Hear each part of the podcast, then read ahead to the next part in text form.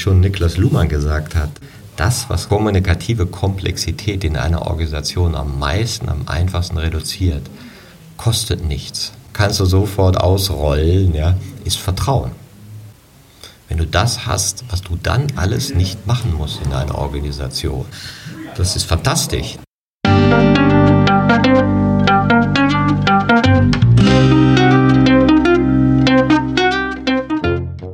Schön, dass du wieder reinhörst. Ich begrüße dich ganz herzlich beim Ich Wir Alle Podcast. Wir bei Shortcuts laden hier interessante Personen ein, die uns zu den Themen Selbst, Team und Werteentwicklung inspirieren. Mehr Informationen zum Podcast, zur aktuellen Folge und unseren Angeboten findest du in den Shownotes und bei ichwiralle.com. Ich bin Maike Schäbitz und präsentiere dir heute ein Gespräch mit Martin Permantier. Im Mai 2023 erscheint Martins neues Buch Haltung erweitern als Nachfolger seines Buches Haltung entscheidet. Als Vorgeschmack auf das neue Buch präsentieren wir eine sechsteilige Podcast-Serie. In der heutigen vierten Folge widmen wir uns dem Thema Organisationsentwicklung. Bevor das Gespräch beginnt, noch der Hinweis zu unserem Netzwerk für Wachstumsgefährtinnen. Auf haltung-erweitern.de findest du unsere Community mit Infos, Tipps, Events, Gruppen und ganz vielen Austauschmöglichkeiten. Wir freuen uns riesig, wenn du dabei bist. Und jetzt wünsche ich dir ganz viel Inspiration und Freude beim Hören. Audio ab.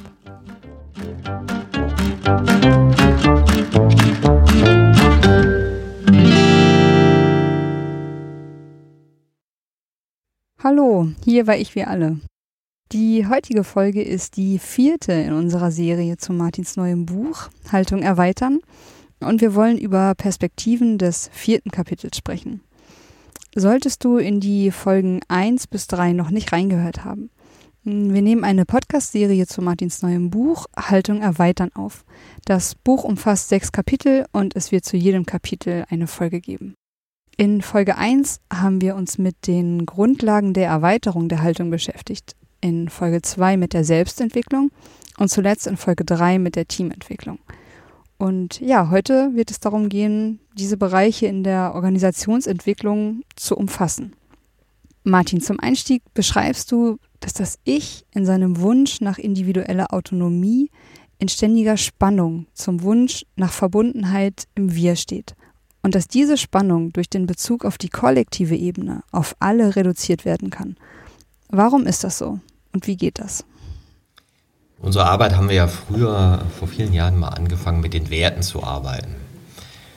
Und das war ja schon etwas, wo du gelernt hast, ah ja, okay, wenn du Werte nicht appellig nimmst und normativ verstehst, sondern als eine emotionale Gemeinsamkeit, war das schon so ein Punkt, wo du merken konntest, oh, da kann ich mich auf individueller Ebene drauf beziehen. Also was sind meine Werte? Das war auch immer unser Ausgangspunkt. Und was sind die Werte, die wir gemeinsam haben? Und was sind die Werte, die wir in unserer Organisation leben können. Aber wenn du dann schaust, ah, wie leben wir es denn wirklich, wie wollen wir es denn wirklich leben, dann hattest du schon so eine versöhnende Kraft. Ich meine, warum arbeitet man mit Werten, warum macht man das zum Thema in einer Organisation, um eben in Spannung etwas zu haben, auf das du dich beziehen kannst. Das für alle gilt. Also für mich als Individuum, das ist mir wertvoll und für uns als Gemeinschaft, das ist uns auch wertvoll. Ne? Und dann haben wir eben ja gemerkt, dass die Werte mit unterschiedlichen Haltungen gelebt werden, also dass dann noch eine Dimension dazukommen kann. Ja, und alles, was sozusagen uns mehr in eine beobachtende Rolle bringt, also dass wir nicht nur uns selbst zum Objekt machen können, sondern auch wie wir zusammenarbeiten, wie wir in einer anderen Folge gesagt haben, wenn wir darüber reden können, wie wir miteinander reden, dann hast du so eine neue Ebene, die vielleicht dann auch helfen kann, die Perspektiven auf Organisationsentwicklung zu erweitern.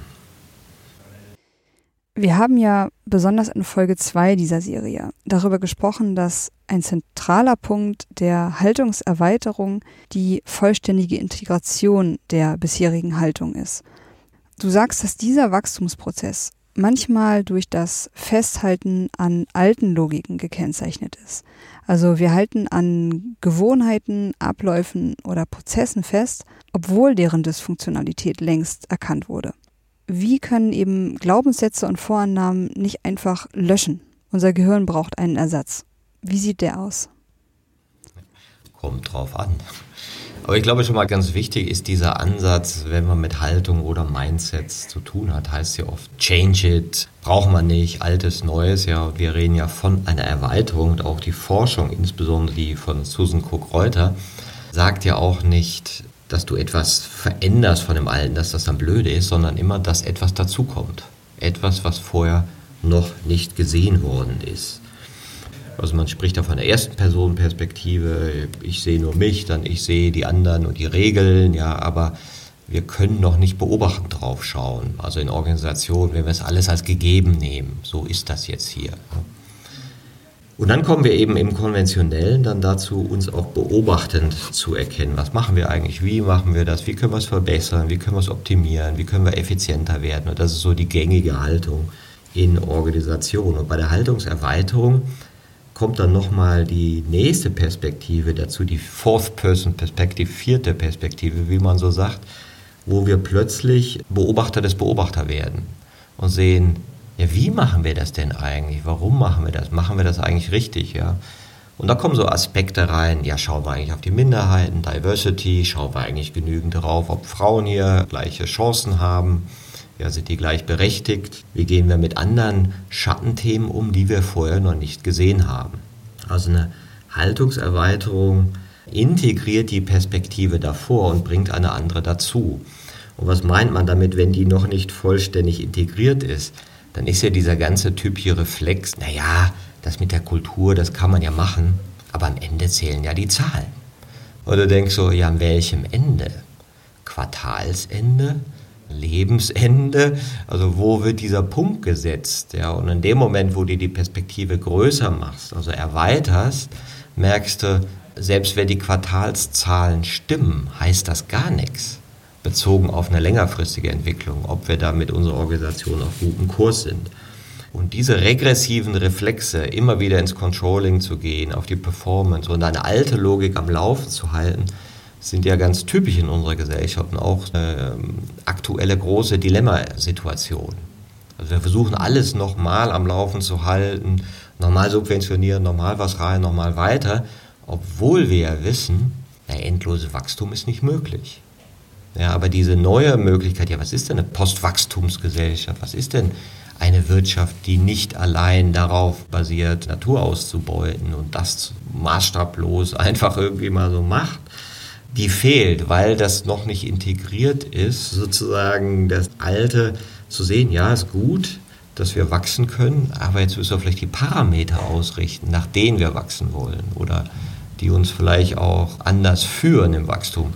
Und das fängt ja an mit Gemeinwohlökonomie, mit Nachhaltigkeitskriterien, mit Quoten und all den Ansätzen, die es so gibt. Und da kannst du mal sehr gut in der Organisation sehen, wo sind noch Reizbarkeiten aus früheren Haltungen? Wo will man auch Recht behalten? Dass das früher jetzt einfach mal so weitergemacht werden kann, das früher. Na, obwohl du weißt, so, naja, ist halt endlich.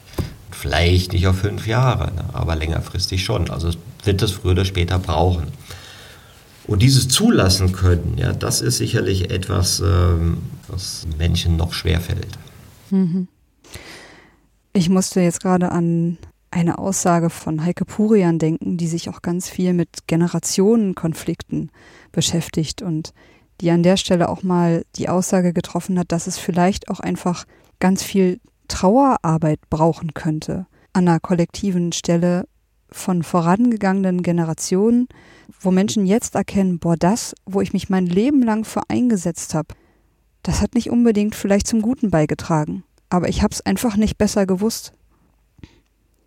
Ja, wobei ich manchmal denke, ja, das kann man machen, aber alles, was jetzt ist, steht auf dem Fundament von dem, was geschehen ist. Auch anzuerkennen, ja, okay, wir können das, was wir jetzt vielleicht auch noch zusätzlich können, nur machen, weil wir so eine gewisse Grundlage haben. Und manchmal, finde ich, sieht man so an den Sprachbildern. Ich habe jetzt auch verschiedene Podcasts gehört, so, da geht es ja nochmal Zukunft und so. Und wir müssen, wir müssen, wir müssen, wir müssen.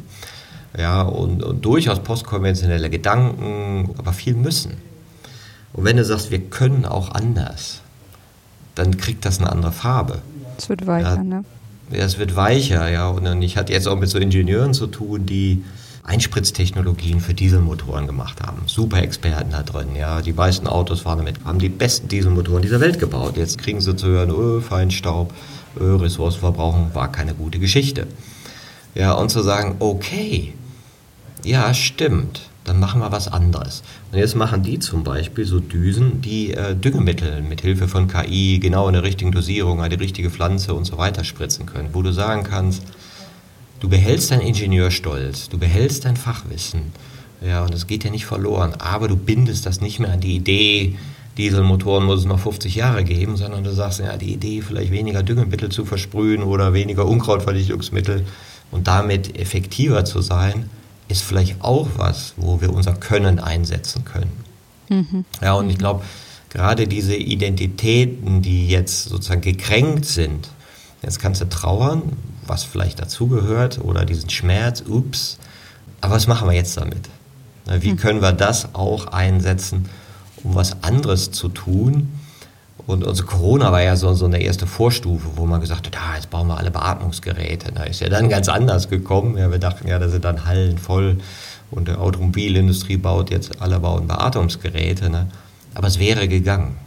Also ganz viel ist ja da gegangen, wo man Talente anders einsetzt. Ja. Und das ist, glaube ich, für Organisationen und für Generationen jetzt so diese Herausforderung, ja, wie können wir mit der Bildung, die wir haben, mit der Technologie, die wir haben, das anders einsetzen. Ja, das hat für mich was sehr Versöhnliches, was du da beschreibst. Und wenn ich jetzt zu dem Thema Organisationscharakter in deinem Buch komme, dann beschreibst du, dass Umgangsformen auch ein Merkmal sind, die den Charakter einer Organisation mitprägen und dass Entwicklung hier mehr Wahrhaftigkeit erlaubt. Was meinst du mit Wahrhaftigkeit und ja, zu welcher Art von Wahrhaftigkeit oder Ehrlichkeit sind wir denn in den verschiedenen Haltungen fähig? Das ist ja mal ganz interessant, welches Wort nehme ich? Nehme ich Ehrlichkeit, nehme ich Wahrheit? Ja. Und bei Ehrlichkeit, wir hatten es, glaube ich, in einem anderen Podcast, äh, da sage ich jetzt mal ehrlich die Meinung, ja, wo du denkst, nee, das ist vielleicht nicht gemeint. Aber ich finde dieses Bild schön, welche Perspektive kommt dazu?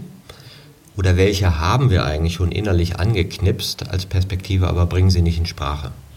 Also mhm. diese ganzen Wahrnehmungen in der Organisation, ja, hier ist das so, denen müsste man mal das sagen. Da muss mal einer hingehen ne, und denen erklären, wie es uns hier unten so geht. Wo du denkst, ja, okay, mach doch mal. Tauscht euch da, darüber mal aus, über das, was am Rande der Gewahrwerdung ist, was ihr schon fühlt, was ihr als Wahrnehmung habt, mit denen ihr Spannung erlebt und bringt das in eine Besprechbarkeit. Und das meine ich mit so wahrhaftig, also dass du dessen, was schon da ist, gewahr werden kannst und du lässt Nichtwissen zu, was glaube ich auch ganz wichtig ist. Ja, also zu sagen, wir wissen es nicht genau, aber wir glauben, dass das eine gute Richtung ist, was uns ja auch schon schwer fällt, so in diese, ich sag mal, eher Rechthaber getriebenen Expertenkultur. Und dann emotionale Wahrnehmung. Ich habe das Gefühl, das. Was kommt denn da noch an Material? Als Berater ist immer ganz lustig, du kommst in irgendeine Organisation und merkst, ach so, spielen die das Spiel hier die haben bestimmte Tabus, worüber geredet wird, worüber nicht geredet wird, was so die rosa Elefanten sind im Raum. Ne? Und das hat schon was mit der Haltung zu tun, in dem Sinne, dass eine erweiterte Haltung mehr Perspektiven einnehmen kann. Als du gerade nochmal sagtest, dass du in Organisationen auch auf diesen Impuls erlebst, bestimmten Menschen müsste man mal ein bisschen ehrlich die Meinung geigen. Das kann dann ja wirklich wie so ein, wie so ein stinkender Müllhaufen sein, den wirklich alle einmal in die Mitte kippen und dann liegt er da. Das hatten wir, glaube ich, auch schon ein paar Mal. Was ist dadurch gewonnen, wenn wir das tun? Ne? Und ich glaube, da wird Radical Honesty oder auch radikale Ehrlichkeit oft so ein bisschen mit verwechselt. Und ich habe es jetzt auch bei dir so verstanden, dass es mehr darum geht, dass ich ausdrücken kann, was ich noch wahrnehme. Zum Beispiel in dem Meeting irgendwie wirkt die Stimmung gerade gedrückt oder manche Menschen wirken abwesend subjektive Wahrnehmung so ein bisschen mehr besprechbar machen. Genau, und manchmal ist es auch noch viel banaler, also dass diese Fehlerkultur oder Experimentierkultur oder Irrtumsmöglichkeiten nicht bestehen, weil so viel Angst davor ist, selber irgendwas zuzugeben, was mich in meiner Expertise und meinem Können in Frage stellen würde, dass ich das nicht mache. Und es macht die Sachen unglaublich kompliziert. Wie schon Niklas Luhmann gesagt hat, das, was kommunikative Komplexität in einer Organisation am meisten, am einfachsten reduziert, kostet nichts, kannst du sofort ausrollen, ja, ist Vertrauen. Wenn du das hast, was du dann alles nicht machen musst in einer Organisation, das ist fantastisch. Aber wie kommst du dahin, diese Vertraulichkeit zuzulassen und dieses Spiel der Masken und der Perfektion eben mal so ein bisschen wahrhaftiger zu sagen und, und nicht mehr davon auszugehen, dass alle alles wissen und so weiter. Ne? Also die ganzen Vorannahmen, die man so hat, von denen wir glauben, wie wir vielleicht in Organisation sein müssten. Ne? Hm.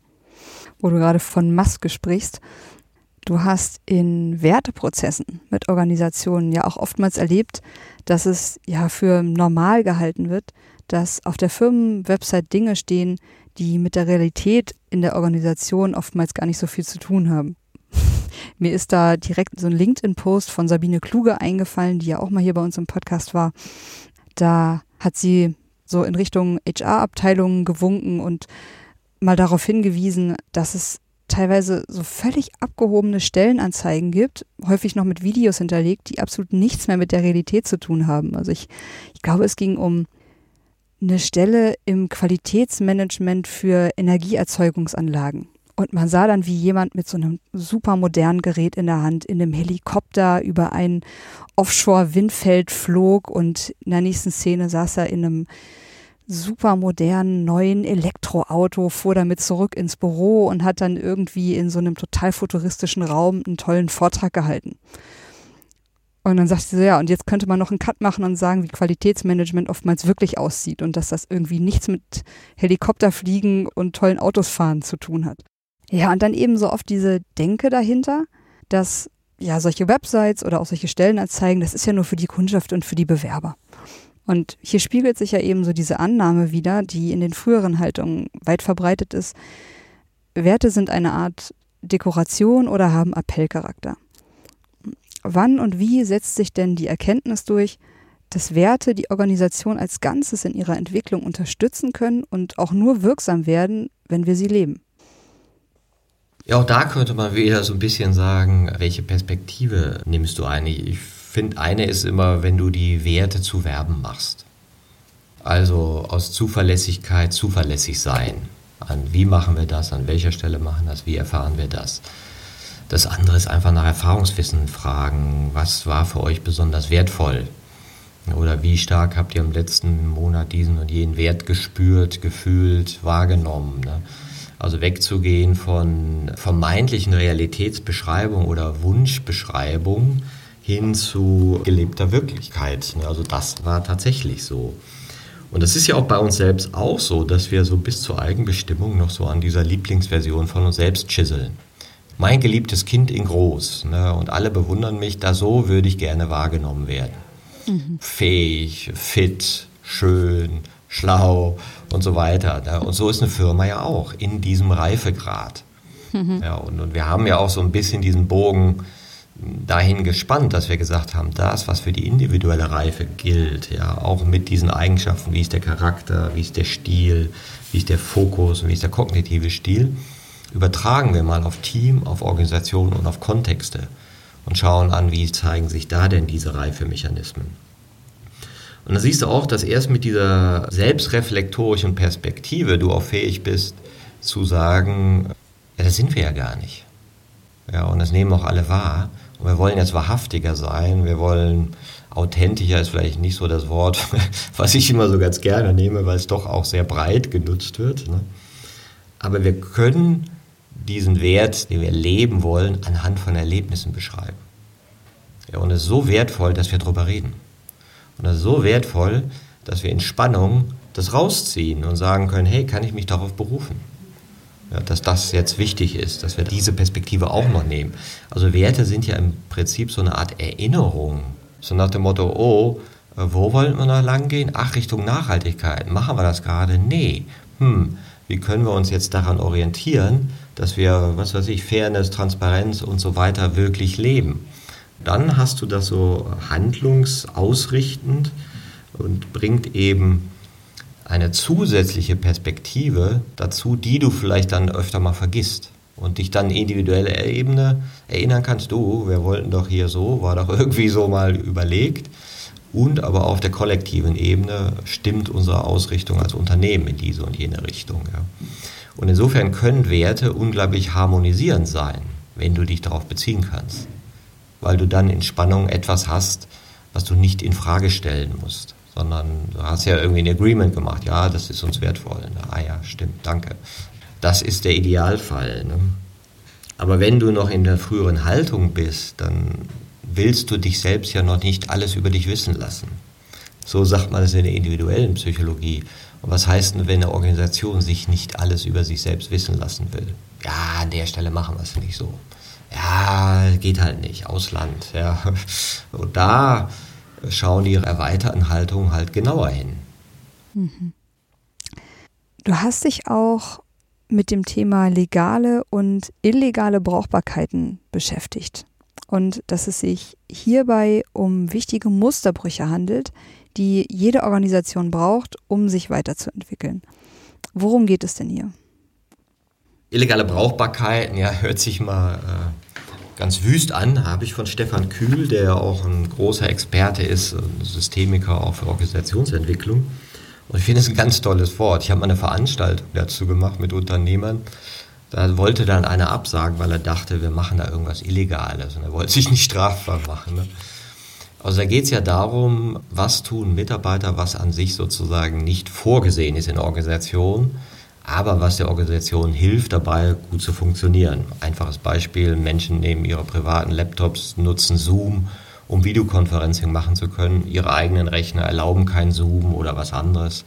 Oder könnten sie es nicht machen und wären da nicht fähig, technisch jetzt mhm. mit irgendwem zu kommunizieren, ja, oder machen da so ihre Workarounds, kurze Dienstwege, eine kleine Abkürzung, extra Software installieren, die an sich nicht vorgesehen ist, kleine Lagerbestände anlegen, ja, was auch nicht vorgesehen ist, ne, um einfach funktionaler zu bleiben.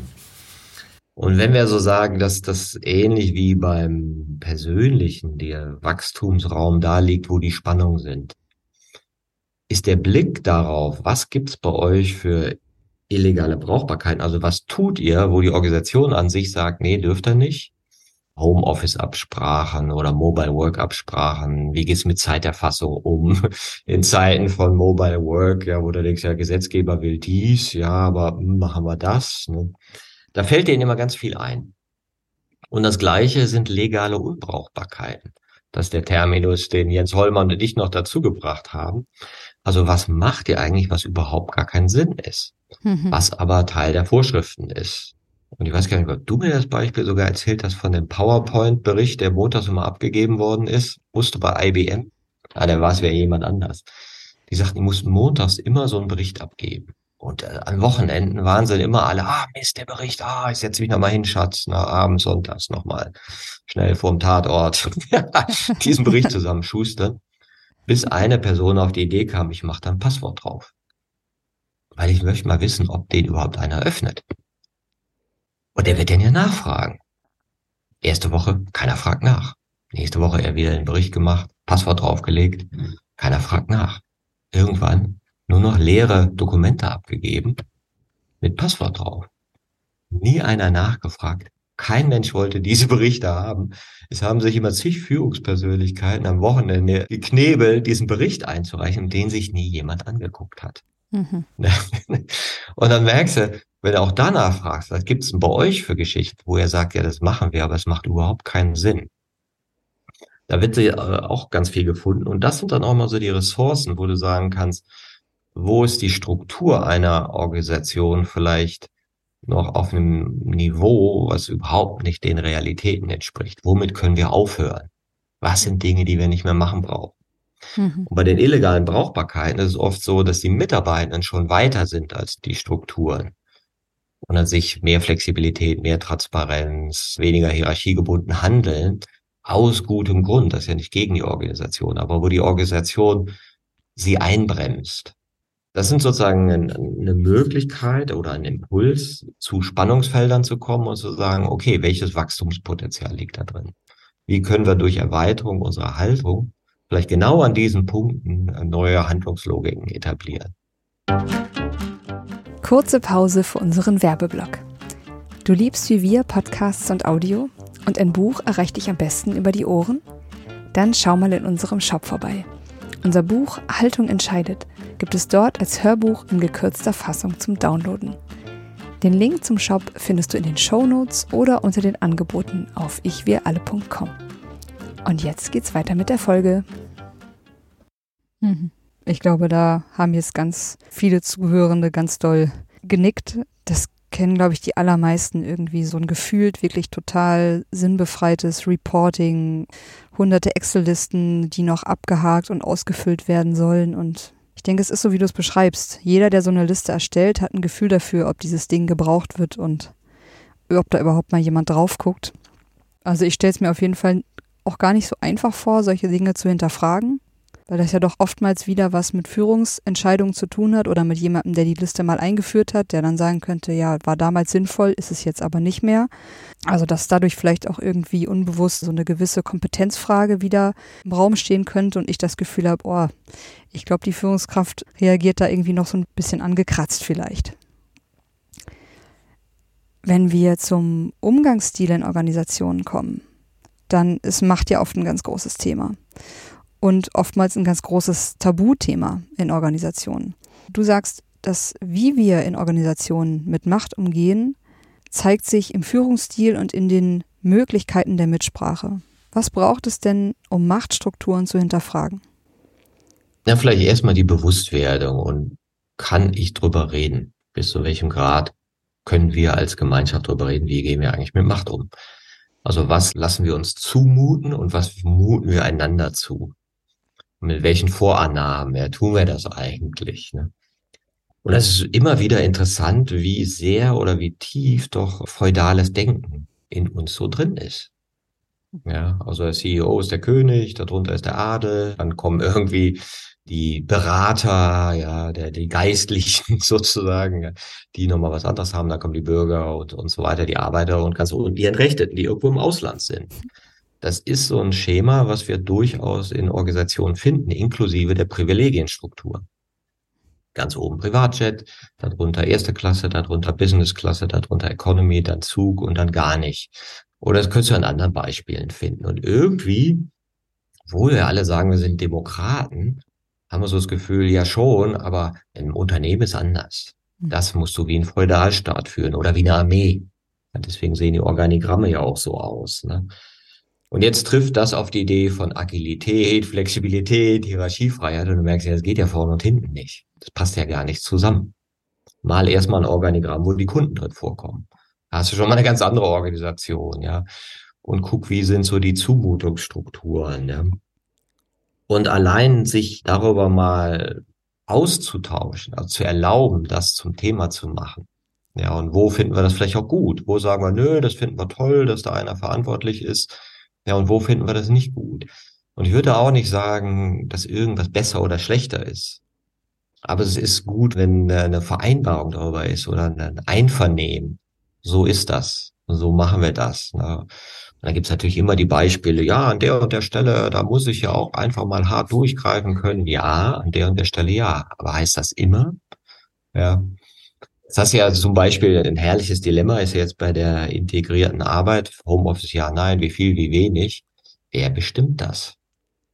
Ja, und jetzt haben wir manche noch diese Regelung. Bis zum Juni machen wir das so und danach sehen wir weiter. Ja, und ich glaube, wenn dann einige sagen, so, äh, wir haben beschlossen, Homeoffice oder Mobile Work gibt's nicht mehr, dann werden einige ganz schnell ihre Koffer packen und tschüss. Kriegst du das hin, in deiner Organisation sowas diskursiv zu machen?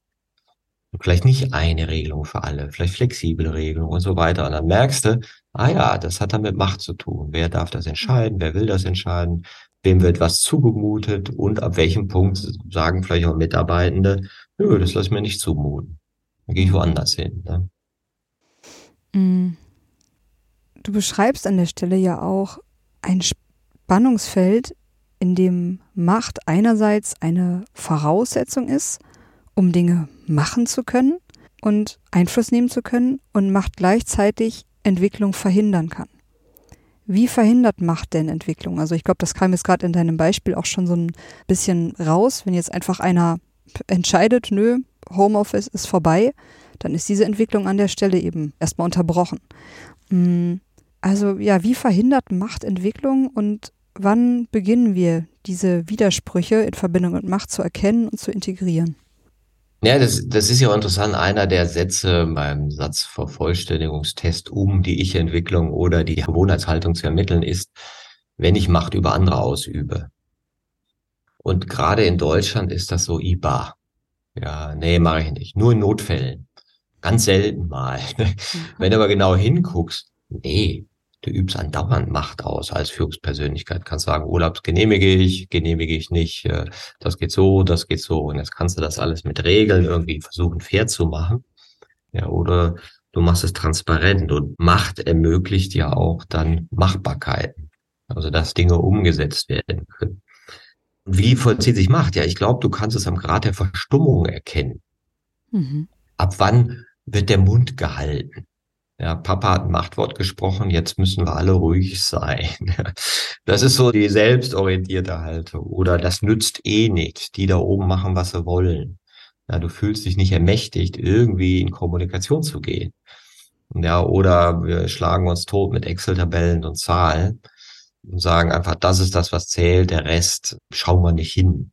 Und dann merkst du auch, ah, die Macht verhindert Besprechbarkeiten je mehr besprechbar ist, je mehr du auch vielleicht in Abstimmung bringst, ja, damit alle in der gleichen Gestimmtheit sind und nicht verstimmt sind, ja, weil du dich abgestimmt hast, dann kannst du immer noch viel Macht ausüben, aber du hast dann mehr Leute, die vielleicht Lust haben, auch das zu machen. Und das ist ja manchmal diese Illusion zu denken, wenn ich ein Machtwort spreche, dann tun die alle, was ich will. Aber die sagen ja alle, okay, ich, ich sag ja und danach mache ich was anderes und mache dir das Leben schwer. Und da haben wir einfach auch so blinde Reflexe, wie wir glauben, wie Führung geht. Ja, und Andreas Zeug, der war ja auch schon im Podcast, der hat ja das große Thema Demokratie und Unternehmen. Ja, wie geht das eigentlich zusammen? Und ich glaube, für ganz viele Organisationen geht es wirklich darum, wie gehe ich auch mit diesem Identitätsverlust um von Führungspersönlichkeiten, wenn sie das Gefühl haben, ich verliere Macht, ich verliere Kontrolle? Wie schaffst du es, Kontexte zu finden, dass das als wünschenswert und angenehm gesehen wird und nicht als beschädigend und gefährdend? Ja, wenn du Macht teilst, wenn du mehr Menschen in Entscheidungen involvierst, wenn du dich mehr abstimmst. Mhm. Ich musste gerade an so ein kleines Bildchen von Gebhard Borg denken. Es war so ein Graph, wo ich glaube, auf der X-Achse der Widerstand aufgetragen war, den Menschen gegen etwas empfinden.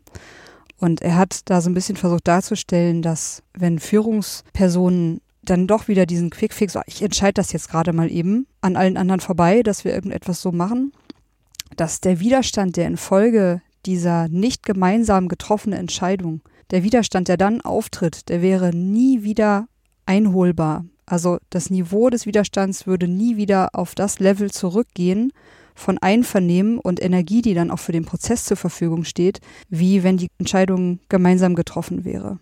Das ist noch nicht so richtig entdeckt oftmals dahinter. So, dass das geht zwar im ersten Moment schneller, das mal eben schnell zu entscheiden, aber der Widerstand, der aufgrund dessen entsteht, verlangsamt die Prozesse im Nachhinein häufig enorm. Klar, du hast Kollateralschäden und Menschen, die sich das nicht zumuten lassen wollen, was oft die sind mit den erweiterten Haltungen, gehen dann. Mhm. Mhm. Ja, und dann hast du Befehlsempfänger und dann sagst, warum denken die nicht mit? Die sollen da unternehmerisch denken, ja, und dann denkst du, ja, okay, dann behandle die dann auch so, oder sonst geht die Rechnung nicht auf, ne, weil es ja irgendwie eine Co-Kreation ist. Ne? Mhm. Wenn wir jetzt auf das Thema Organisationsfokus gucken, dann beschreibst du, dass die Reifung von Organisationen sich darin zeigt, genauso wie bei Individuen, sie zeigt sich in einer Verlagerung des Aufmerksamkeitsfokus von rein äußeren Phänomenen hin zu einer stärkeren Beobachtung innerer Phänomene. Was meinst du genau damit? Ja, das ist ja ein relativ neues äh, Forschungsgebiet der Bayerse Vorannahmen wo auch die Universität in St. Gallen sehr, sehr schöne Aufbereitungen ihrer Forschung gemacht hat, die gesagt haben, es gibt 180 Bias, also Vorannahmen, die wir unbewusst haben. Man versucht jetzt in der Management-Ausbildung das mit zu berücksichtigen. Also was sind die Dinge, die vorher noch unsichtbar waren, in uns selbst, ja, die zu gewissen Handlungsstrategien führen, die eben auch Quatsch sein können, weil wir eben irgendwelche Vorannahmen haben. Und auch hier kannst du die Parallele ziehen zu der Perspektiverweiterung. Wenn du vorher sagst, wir gucken, dass die Prozesse gut sind, ja, gucken wir eigentlich, ja, nach welchen Vorannahmen schauen wir denn eigentlich, was gut ist? Es gibt ja nach der vierten Perspektive auch noch die fünfte. Also man nennt das ja dann das Konstruktbewusstsein. Wie denken wir eigentlich über Erfolg nach? Wie denken wir eigentlich über Wirtschaften nach? Wir merken ja jetzt so als Teil vielleicht auch so einer gewissen Kränkung uns gegenüber, dass diese Form, wie wir über Wirtschaft nachdenken, mit Wachstum, das keine Grenzen kennt, wahrscheinlich nicht die ist, die noch viele Jahre Gültigkeit haben wird. Uns fällt aber keine andere ein. Und dann auch zu sehen, ah, wir schwimmen noch im falschen Gewässer mit unseren gesamten Gedanken. Das wäre dann schon noch eine Erweiterung, die du aber erst hast, wenn du sozusagen noch mehr von draußen nach drinnen gucken kannst. Ne? In der Philosophie ist das ja so ein bisschen vergleichbar mit dem Linguistic Turn, wo man gesehen hat, ach, alle Gedanken schwimmen ja irgendwie im Raum der Sprache. Aber wie ist die Sprache denn eigentlich aufgebaut? Ach, die hat ja eine dialektische Natur. Ach so, und deswegen funktionieren die Gedanken so, weil die in diesem Wasser rumschwimmen. Ah, wie kann ich denn objektiver auf diese Art der Konstrukte schauen? Ne? Und das heißt, das ist sozusagen dieser Weg, der noch vor uns liegt. Wie können wir Wirtschaft neu denken? Das wäre schon die große Perspektive. Und die kleinere ist vielleicht, wie können wir unsere Vorannahmen und Biasse mehr ins Bewusstsein rücken? Und auch hier kann man eben beobachten, und das, das ist ja immer wieder mit einem Modell der Haltung, wo wir beispielhaft sagen, aus der Perspektive kannst du das sehen, aus der dies, aus der das, aus der jenes, um nach Möglichkeit dieses Modell mit eigenem Erleben verbinden zu können. Natürlich ist das nicht so ganz mathematisch so, dass du immer nur in der Haltung das sehen kannst. Aber es geht uns ja darum, äh, auch in dem Buch Transformationsimpulse zu liefern, die eine entwicklungsorientierte Perspektive möglich machen. Dass wir mehr Richtung, was könnte denn der nächste Step sein, denken. Und das ist eben bei der Organisation, beim Fokus, zum Beispiel der Blick auf Vorannahmen, die neu zu erregen, zu sagen, ja, stimmt das denn mittelfristig, langfristig? Und was ist vielleicht noch etwas, was wir dazugeben können? Mhm. Es gibt vielleicht noch so ein simples Beispiel, wo ich oft frage, sind Sie hier sehr produktorientiert noch? Bei uns geht es ums Produkt und dann ist so nächstes Level, ah, nee, es geht um die Kunden und deren Bedürfnisse. Das ist ja für viele so eine Umstellung vom Produkt auf die Kunden und dann sagt, ah, nee, es geht auch um die Mitarbeiter, noch eine Perspektive dazu. Oder nee, es geht um Sinn. Wenn wir Sinn haben, sind die Mitarbeiter happy, sind die Kunden happy und wir machen gute Produkte. Und dann kann man eben auch sehen bei einer Organisation, wo ist momentan der Fokus, auf welcher Ebene und was ist noch nicht Teil des Fokus. Mhm. Du hast ja in dem Zusammenhang auch gesagt, dass wir neurobiologisch betrachtet auf diese mentalen Abkürzungen und Vorannahmen so ein bisschen angewiesen sind. Und dass das aber wiederum in komplexen Zusammenhängen gar nicht ausreicht. Also dass es in komplexen Zusammenhängen nicht ausreicht, sich darauf zu beziehen. Was sind denn weitere Möglichkeiten, diese unsere blinden Flecken so ein bisschen mehr auszuleuchten? Das Einfachste das Gespräch. Wie siehst du das? Und in dem Moment, wo wir ja mehr Meinung reinholen und nicht Meinung, sondern Perspektiven, hast du eine größere Fülle. Ich sage immer bei dem Dieselskandal von VW, hätte man den Fördner mal gefragt oder die Fördnerin, sag mal, was hältst du davon, wenn wir hier so eine Software machen, die auf Testständen funktioniert, aber nicht die Wirklichkeit abbildet? Und wir machen das in Amerika und du weißt ja in Amerika, die sind so ein bisschen picky, was Gesundheit und Rechtssystem angeht, hältst du das für eine gute Idee? Also diese eine Perspektive hätte wahrscheinlich gereicht, äh, was weiß ich, 15, 20 Milliarden Euro einzusparen, indem man sagt, nee, machen wir nicht. Hat man nicht gemacht. Und dieses mehr Perspektiven reinnehmen und sich auch Perspektiven zu stellen, um überhaupt diese Vielheit zuzulassen, ja, und den Raum der Besprechbarkeit größer zu machen. Das ist ja eine Sache, wie du mehr mit Komplexität umgehen kannst. Und dann auch das Vertrauen in diesen Austausch. Ne? Und fast alle Methoden, die jetzt so reifer führen, nimm mal den Stil, äh, Chef weiß alles, alles geht über den Flaschenhals Chef, so frühe Form der Organisationsentwicklung zu agil, alle reden täglich miteinander. Dann siehst du, dass es immer damit zu tun hat, Nahtstellen der Kommunikation zu erhöhen und diese Abstimmung zwischen den Menschen zu erhöhen, um eben dann auch eher zu Biasen zu kommen. Das ist ein Ding. Und das andere ist natürlich auch Bildung. Lernen Sie kennen. Lies sie mal durch. Spielt das mal spielerisch durch. Was ist unser größter Bias? Ehrliche Übung. Nimmst du 10, 20 Beispiele, an welcher Stelle könnte der vielleicht wirksam sein? Also ganz einfach Bewusstwerdung. Mhm. Ich habe mich jetzt gerade noch gefragt, als du gesagt hast, dass unsere Sprache dualistisch ist und unsere Gedanken aus dem Sprachraum kommen, ob oder wie wir vielleicht zum Beispiel auch noch mehr körperliches Empfinden in solche Prozesse integrieren können. Als etwas, was nicht mit einem Sprachbild zu tun hat, sondern mit Empfindung. Definitiv, definitiv, weil äh, wir machen ja ganz gern so Übungen, hör mal faktisch zu, hör mal emotional zu und hör mal intuitiv zu. Und das kannst du mit verteilten Rollen machen. Und dann sagt jeder, was er oder sie aus dem Wahrnehmungsraum so wahrgenommen hat. Also meine Intuition ist, dass gerade das und das hier abgeht. Ja, mein Gefühl ist das und die andere Person erzählt nur die Fakten. Du merkst schon, ach, das ist ja interessant. Ne? Oder wir machen es oft so, ein Tool der Zustimmungskreis. Du hast äh, Führungsleitlinien zum Beispiel oder Werte und du stellst alle in Kreis auf in, in der Organisation. Wie stark stimmt ihr dem zu? Was sagt euer Körper? Ja, Augen zu, hm, wie leben wir diesen Wert Transparenz? Ja, da gehe ich fünf Schritte nach vorne. Oder, nö, da bleibe ich stehen. Und du hast es vielleicht gar nicht so kognitiv, ja, deswegen, weil vor einem Jahr der Hans und die Gisela, so irgendeine Story dahinter, sondern du fragst dich nur, spüre ich diese Kraft im Körper? Mhm. Und das ist ganz interessant, weil du sofort so eine Art Feldresonanz hast. Geht ja nicht um Wahrheiten oder intellektuelle Geschichten. Und dann fragst du die, dann zum Beispiel, warum war deine Zustimmung nicht stärker? Was hat dich davon abgehalten zu sagen, genau den Wert leben wir zu 100 Prozent, ich gehe zehn Schritte nach vorne. Ne?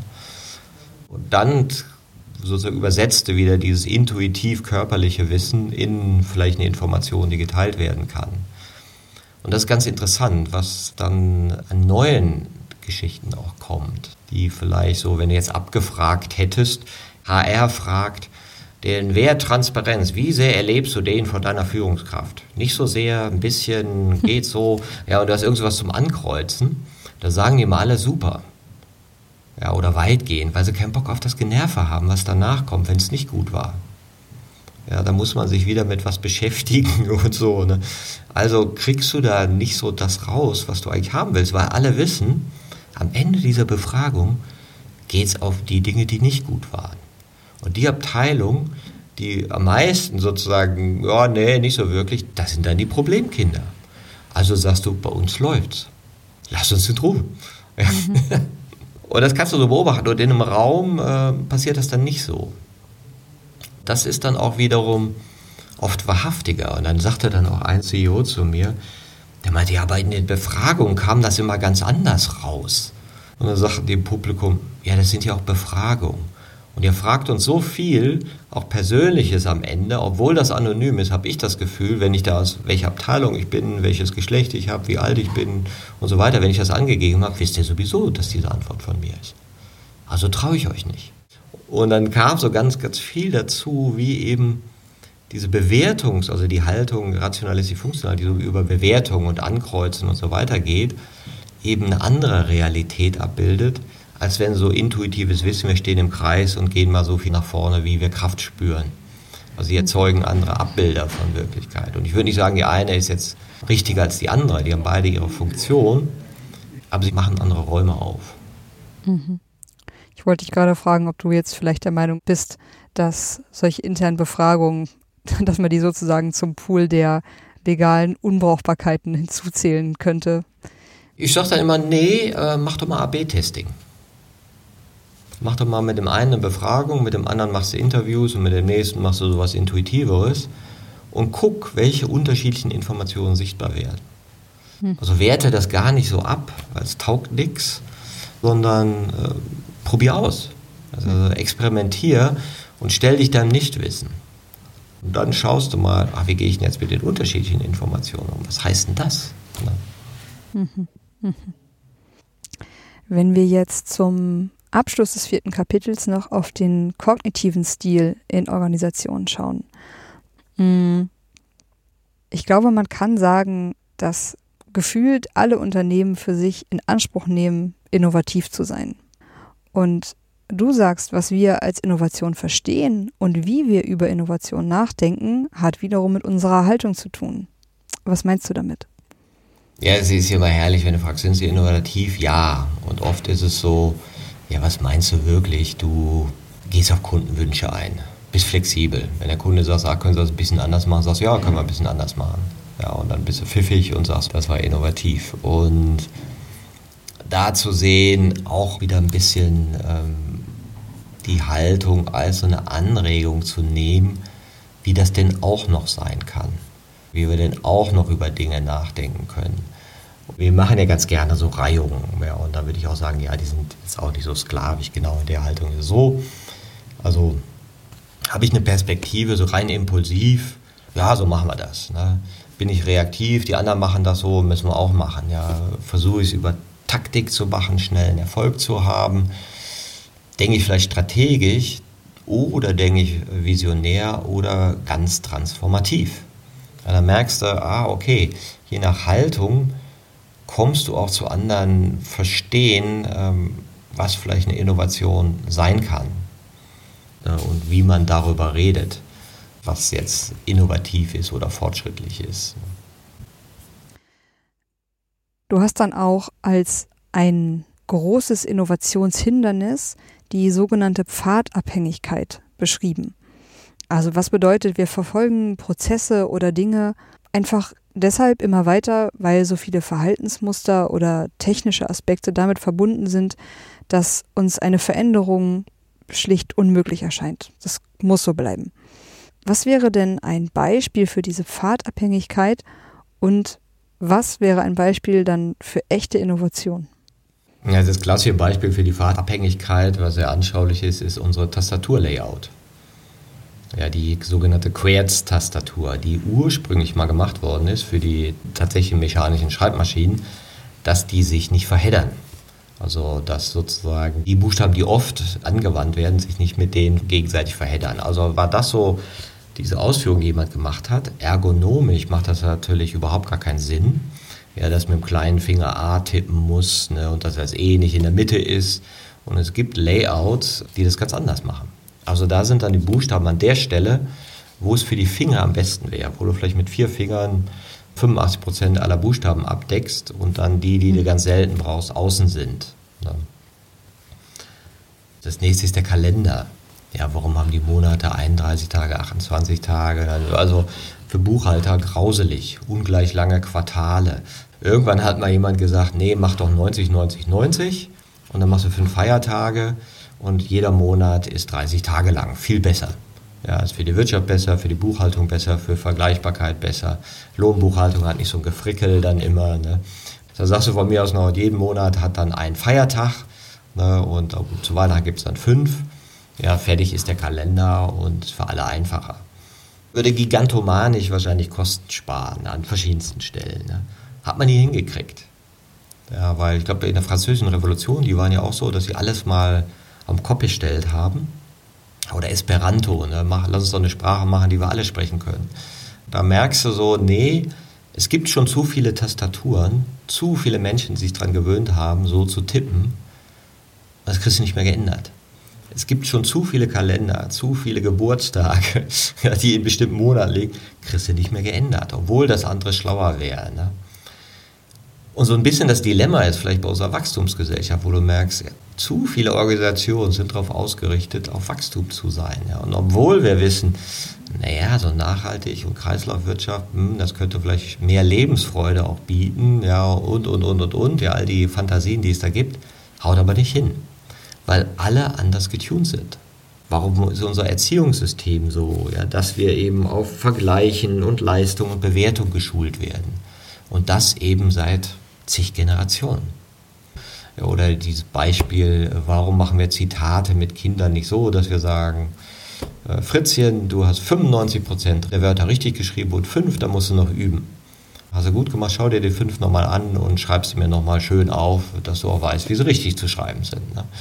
Wo du sagen würdest, ja, stärkenorientiertes Lernen würde wahrscheinlich so mehr Sinn machen. Geh mal damit zur Schule und sag, können wir das nicht umstellen? Vom Fehler aufs Richtige. Und die Lehrer unterstreichen alles, was richtig ist, grün, mit Leuchtmarker, sodass das Kind die Zettel zurückkriegt und hey, ja, ist ja schon viel richtig. Ne? Kriegst du auch nicht gedreht.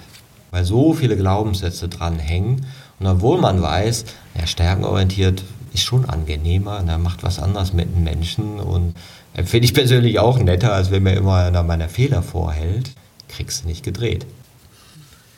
Und Organisationen folgen eben ganz vielen von diesen Faden.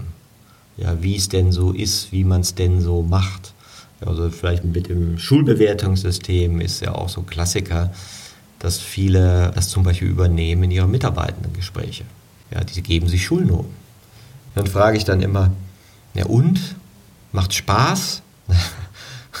und alle sind natürlich vollkommen retraumatisiert dadurch. Ja, weil sie diese Willkür der Lehrer schon nicht aushalten konnten, jetzt noch die Willkür der Vorgesetzten. Also mit all dem, was da dranhängt, wo du denkst, ja, denk das doch mal neu. Kann man das ganz anders machen? Ne? Und da kann eben auch so was wie das Modell der Haltung eine Anregung sein, wie kann ich was out of the box denken? Wie kann ich eine Perspektive einnehmen jenseits des Pfades, ja, jenseits der Gewohnheiten, jenseits der Vorannahmen und diese Vorannahmen und Glaubenssätze neu erwägen und teilweise umschreiben.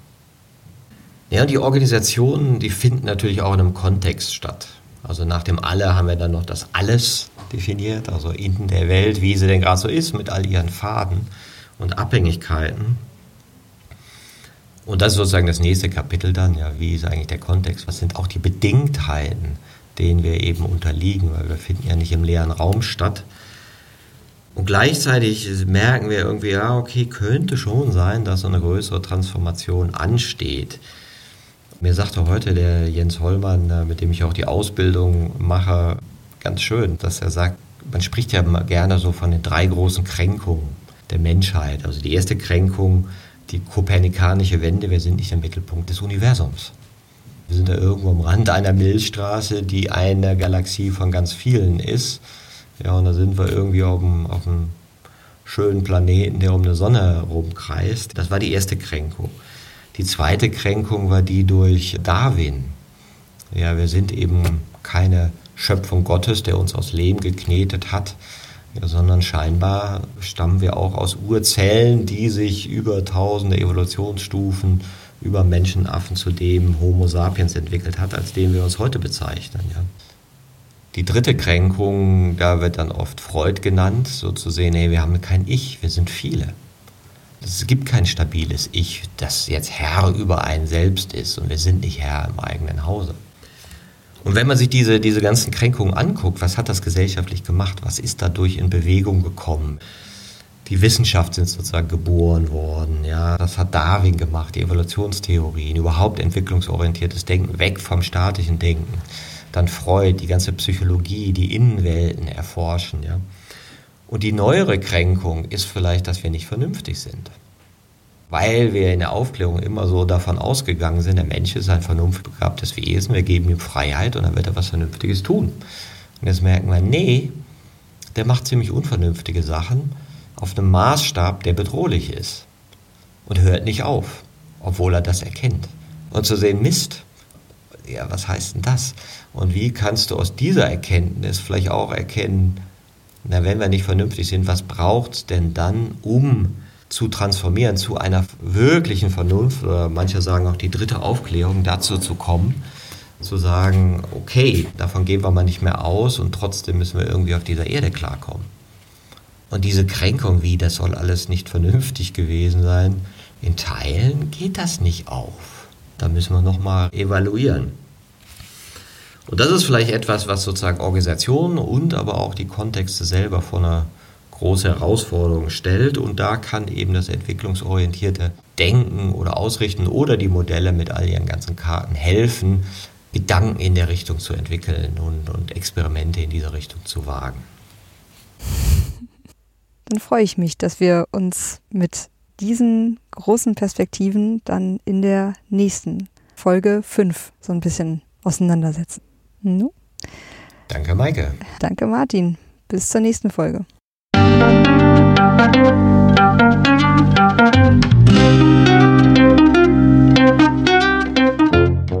Das war eine Folge von Ich, wir alle, dem Podcast und Weggefährten mit Impulsen für Entwicklung. Wir bei Shortcuts begleiten und unterstützen Unternehmen bei der Entwicklung von zukunftsfähiger Führung, Kommunikation, Unternehmenskultur und Design.